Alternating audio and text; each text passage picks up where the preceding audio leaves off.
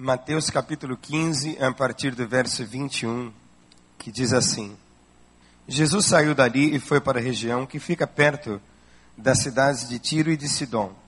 Certa mulher cananeia que morava naquela terra chegou perto dele e gritou: Senhor, filho de Davi, tenha pena de mim. A minha filha está horrivelmente dominada por um demônio. Mas Jesus não lhe respondeu nada. Então os discípulos chegaram perto dele e disseram: Mande essa mulher embora, pois ela está vindo atrás de nós, fazendo muito barulho. E Jesus respondeu: Eu fui mandado somente para as ovelhas perdidas do povo de Israel. Então ela veio, ajoelhou-se aos pés dele e disse: Senhor, me ajude. E Jesus lhe disse: Não está certo tirar o pão dos filhos e jogá-lo aos cachorros? Sim, Senhor, respondeu a mulher, mas até mesmo os cachorrinhos comem as migalhas que caem debaixo da mesa dos seus donos. Verso 28, último, diz assim: Mulher, você tem muita fé, disse Jesus. Que seja feito o que você quer. E naquele momento a filha dela ficou curada. Vamos orar? Feche os olhos e ore a Deus. Paizinho bendito, nós estamos na tua presença, Pai, e na tua casa de oração, esperando que o Senhor fale ao nosso coração, nesse nome doce e maravilhoso, que é o nome de Jesus. Nós queremos mais uma vez dizer, Senhor, que nós te amamos com tudo que temos, com tudo que somos. E apesar de tão pouco, Deus, que te dedicamos. Esperamos que por meio do teu amor e da tua graça, o Senhor nos fale ao coração de novo, pois não podemos viver sem a tua palavra, Senhor. Assim, nós te pedimos humildemente estas coisas, por amor e pela graça de teu Filho Jesus. Amém, Senhor. Um livro que muito me impactou no início desse ano, eu iniciei a leitura, infelizmente ainda não consegui concluir é um livro que ainda não tem tradução para português, muito interessante. O tema é Redenção, ou Redemption. E o livro começa a descrever a saída do povo de Israel que era escravizado no Egito, num processo maravilhoso e amplo de libertação. E a libertação pode ser um ato de Deus, mas também pode ser processual e eu gosto de pensar libertação como um processo. E é muito interessante os insights do livro, porque o autor ele classifica Israel e o identifica como um povo escravo. A escravidão definia quem era Israel. A essência do que era o povo era a sua escravidão. E parece que as coisas ruins que vão acontecendo assim ao longo da nossa trajetória têm o poder de nos definir. O divorciado é o o divorciado que passou pela experiência dura do divórcio. O abusado que sofreu abusos dentro da família é o abusado, a abusado. Parece que há um estigma e um rótulo muito forte que acabam definindo o ser isso é verdadeiro, isso é muito profundo. E libertar-se disso é muito mais do que apenas um ato libertatório. Parece que o ato é o primeiro passo de uma jornada processual. Eu gosto de pensar libertação nesses termos, em que as coisas ruins e as boas também, né? Os sucessos, né? as conquistas também vão definindo as pessoas. Mas ninguém gosta de ser definido por aquilo que de ruim aconteceu na vida. A gente gosta de ser definido pelos nossos sucessos, pelas nossas conquistas e por tudo de bom que vai acontecendo pela vida. E Jesus, você concorda comigo, era Deus, não é verdade? Então eu gosto de pensar em todas as relações dos discípulos e das pessoas que estavam à volta de Jesus enquanto ele passeava pela terra, como homens orando a Deus muito embora ele fosse naquela época palpável. Você já pensou que privilégio o de João colocar a cabeça no peito de Jesus. Que coisa boa, né? Mas era um homem colocando a cabeça no peito do próprio Deus. Então toda palavra dirigida a Jesus, mesmo que sendo possível tocá-lo, era uma oração. Era um clamor a Deus. E nós aprendemos tradicionalmente que oração tem três tipos de resposta, né? A gente aprende que Deus responde, como é que é mesmo? Sim, não e espera. Isso é verdade. Mas eu acho que não é só isso. Eu acho que entre o sim e o não, especificamente no espera, existe um processo. E o processo pode tender com que Deus responda sim ou não. E o processo. Eu amo os processos. Porque talvez muito mais do que atender aquele nosso pedido, atender aquela nossa oração, Deus esteja trabalhando outras coisas que Ele julga muito mais importantes na nossa alma e no nosso caráter, para que cada vez mais a gente se pareça com Jesus. Jesus nos dá o que nós pedimos, eu creio nisso. Pedi, dar-se-vos buscar, achareis, batei e abrir-se-vos-á. Tudo isso é verdade. Mas muito mais do que nos dar as coisas, Ele espera formar em nós alguém que se parece com Ele. E via de regra, irmãos, deixa eu contar um segredo para você, que você pode contar para todo mundo. Via de regra, nós somos muito orgulhosos, muito arrogantes. E essa mulher entrou nesse processo, apesar da história ser curta e da resposta ter sido rápida, ela é pedagógica para nós se aplicarmos a nossa vida de oração, a nossa jornada com Deus. Eu acredito que existem princípios aqui bem didáticos que a gente pode extrair para a vida da gente de uma maneira bem prática. E o primeiro deles é que eu e você precisamos aprender a lidar com o silêncio de Deus. Deus se cala. Tem orações que a gente faz que a gente pensa, meu Deus, a oração não subiu do teto. E se for um pé direito, alto, assim como da igreja, né? Foi até ali, mas não atingiu o trono. Não foi, não subiu. Já viveu situações assim? Nós ocidentais gostamos das coisas prontas para ontem. A gente gosta de respostas e soluções rápidas. Não era esse o pensamento dos judeus. Até alguns teólogos dizem que existe um período chamado interbíblico, não é? aquele entre o Velho e o Novo Testamento, em que Deus se calou por 400 anos. Eu gostaria que alguém me dissesse quando foi que na história Deus se calou e quem é que calou a boca de Deus para que Deus não falasse mais? Deus sempre fala. E eu quero dizer a você nessa noite, meu irmão, minha irmã, que você creia como criam os judeus, para que você creia hoje como criam os judeus, que o silêncio de Deus é a ação de Deus. Deus se calou porque Deus está agindo. É bem ilustrativo o texto quando ele não responde a essa mulher palavra. Pastor Paulo, se eu adoecer um dia, o Senhor é o pastor que eu gostaria de ter bem perto de mim e da minha família. Senhor. Já pensou se você viesse aqui em busca de um de nós pastores e diante da tua dor a gente não dissesse uma só palavra? Como é que você se sentiria? Violado, violentado, injustiçado? Talvez você saísse por aquelas portas e nunca mais voltasse à igreja, não é verdade? Parece que de propósito Jesus se cala para fazer um teste naquela senhora. A primeira lição é aprender a lidar com o tempo de Deus, com o silêncio de Deus, e entender por fé que se Deus se calou é porque Ele está agindo. Segunda coisa é que a gente precisa perseverar.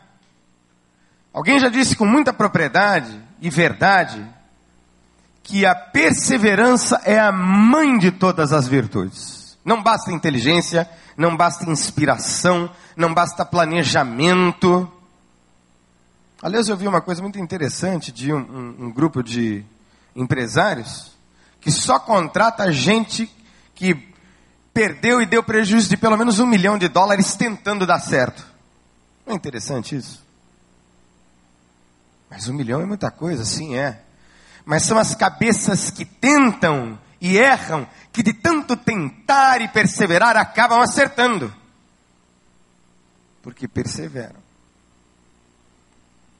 Deus ama os perseverantes. E não é só Deus que ama os perseverantes. Todos gostamos de gente de carra, de gente que sabe o que quer. E essa mulher, ela tem um problema grave, que é um filho, uma filha, aliás, endemoninhada, possessa por um demônio, e ela precisa perseverar. Eu não sei qual é a sua filha endemoniada, querido, que talvez não seja assim tão grave quanto a imagem que nos é pintada aqui no texto. Mas se você tem algo assim que só Deus pode resolver, como eu tenho, eu quero dizer a você nessa noite: persevere no nome de Jesus. Foi o que ela fez.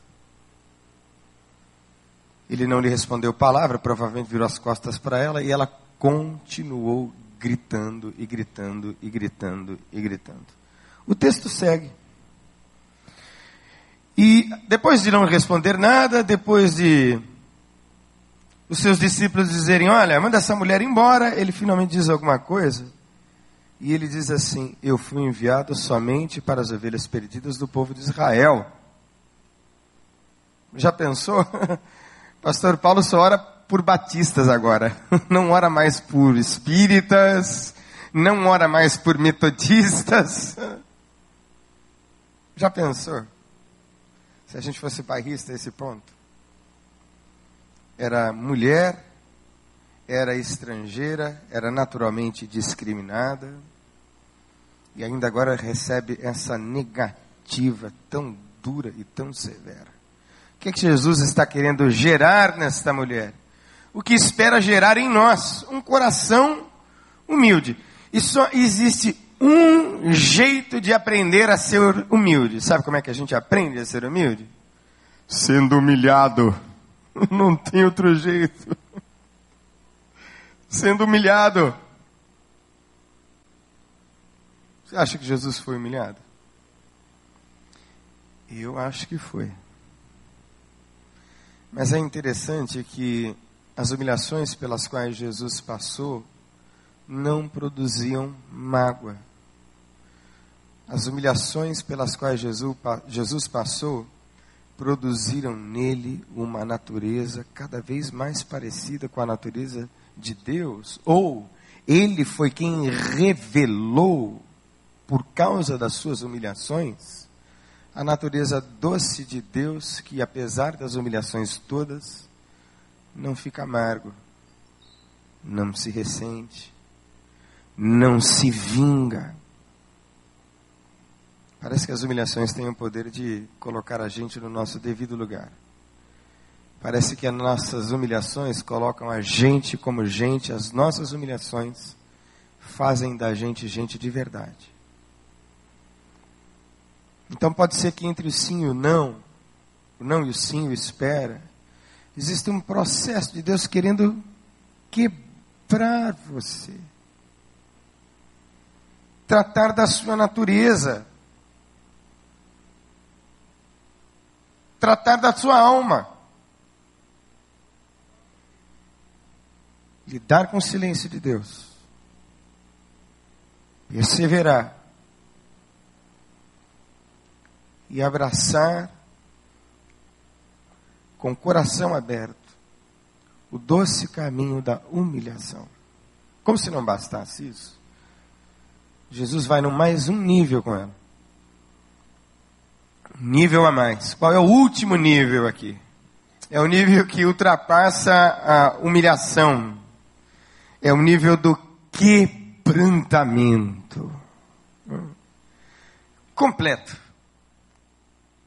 A humilhação deve ter a sua obra perfeita, e a obra perfeita da humilhação e da humildade é o quebrantamento. Quando Jesus diz assim, é uma coisa bem interessante no texto, ele diz: Olha, não é bom lançar o pão dos filhos, que são os filhos de Israel, aos cachorrinhos, é porque os cananeus tinham uma religiosidade do tipo que adorava cachorros. Então eles tinham imagens de cachorro. Era parte do culto dos cananeus. Então Jesus está fazendo alusão ao pão do Deus de Israel que não poderia ser lançado né, aos cachorros, né, que são deuses pagãos. Mas é o que ela diz, quebra o coração de Jesus. Eu estava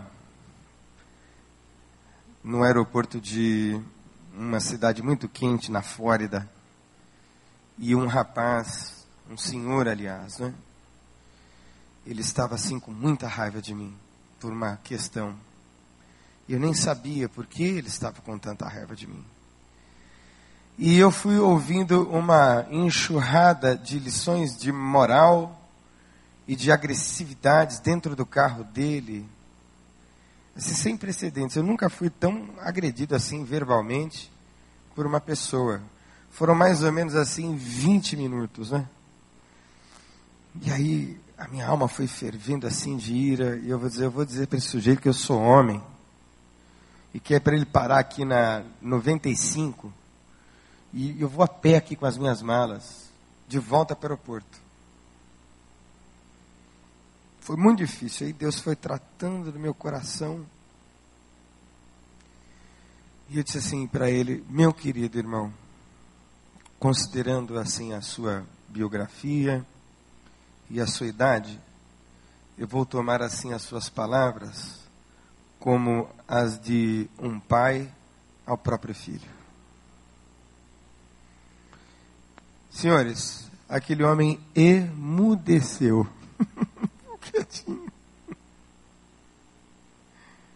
e ele percebeu, né? A maneira estúpida com a qual ele vinha me tratando. E eu posso dizer a vocês que em outros tempos, a história teria um final assim muito triste. Mas porque Deus me ensinou algumas lições, eu pude, de uma maneira bem sucedida, lidar com essa e com tantas outras lições difíceis na vida.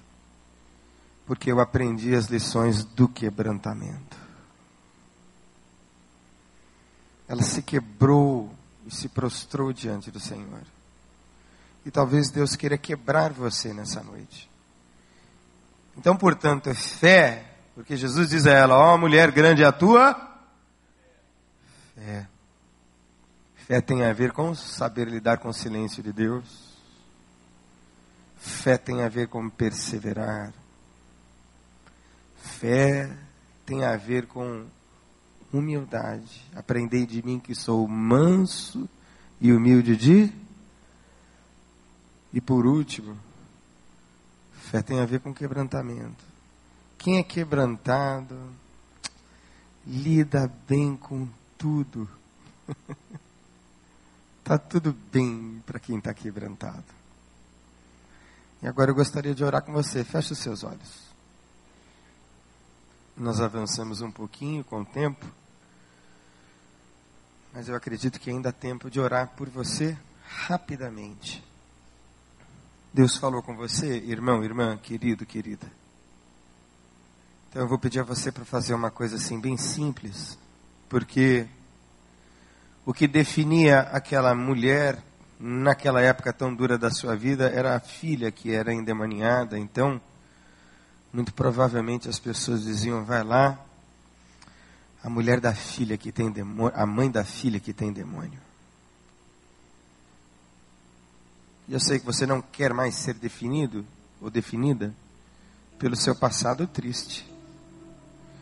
Eu sei que você quer que todas as coisas sejam novas em Cristo Jesus. Não é isso que você quer? Então, se você quer isto, e se a palavra de Deus falou com você hoje, eu pedi a você que fique em pé no seu lugar, nós vamos orar por você. Você pode ficar em pé? Se a palavra de Deus veio ao seu encontro assim hoje, ó. Nossa, como Deus falou comigo. Fique em pé no seu lugar, em nome de Jesus. Eu vou pedir ao pastor Paulo que ore e que faça como Deus propuser no seu coração. Obrigado, Senhor, por esta palavra. Boa foi esta palavra, porque de forma muito especial veio do teu coração para os nossos corações, de forma muito particular agora a essas pessoas que se manifestaram, dizendo que ouviram a Deus a tua voz de forma muito clara, através dessa mensagem que o Senhor colocou no coração do teu filho, do teu servo, pastor Daniel. Tu sabes, ó Deus, como essa pessoa entrou aqui, só tu sabes. Tu sabes, ó Deus, o que há nos porões da alma, nos lugares mais secretos da mente. Tu és o Deus onisciente que vasculha cada canto da nossa vida e traz à tona, Deus, aquilo que às vezes nós mesmos nem sequer reconhecemos. Traz, ó Deus, agora em nome de Jesus libertação, cura, refrigério aquele que entrou aqui nesta noite caído, machucado, fortaleça em nome de Jesus. Encoraja, Deus, aqueles que estão nesta noite se sentindo tão debilitados. Perdoa pecados, sara as feridas. Principalmente, Deus, se alguém entre nós que não teve ainda a oportunidade, o privilégio de reconhecer Jesus Cristo como seu Senhor e Salvador, quem sabe alguém aqui nesta noite que frequenta a igreja, é apenas um ouvinte, se acostumou a frequentar a igreja porque gosta das músicas, da palavra, mas não assumiu ainda um compromisso de reconhecê-lo como o Senhor e Salvador. Deus, em nome de Jesus, que teu Espírito Santo agora convença esta pessoa de que é necessário ela nascer de novo ser batizada no teu Espírito Santo. Deus, faça uma obra de convencimento agora em nome de Jesus. Mexa, ó Deus, com essas estruturas, Senhor, quebranta este coração. Quem sabe há religiosos, tão somente religiosos entre nós. Quebra, Senhor, ó Deus, todas as barreiras e faça com que nesta noite haja salvação neste lugar. Ó Deus, aqueles que precisam insistir, perseverar, na tua presença. Fala isso, ó Deus, em nome de Jesus. E aqueles, ó Deus, que vêm insistindo, perseverando, ânimo, Senhor, a estas pessoas agora, em nome de Jesus, para que elas não enfraqueçam, não desistam no meio da caminhada. Tu sabes, ó Deus, aonde esta palavra atingiu este coração. E nós oramos agradecidos pela tua graça que se revelou a todos nós nesta noite. Em nome de Jesus. Amém.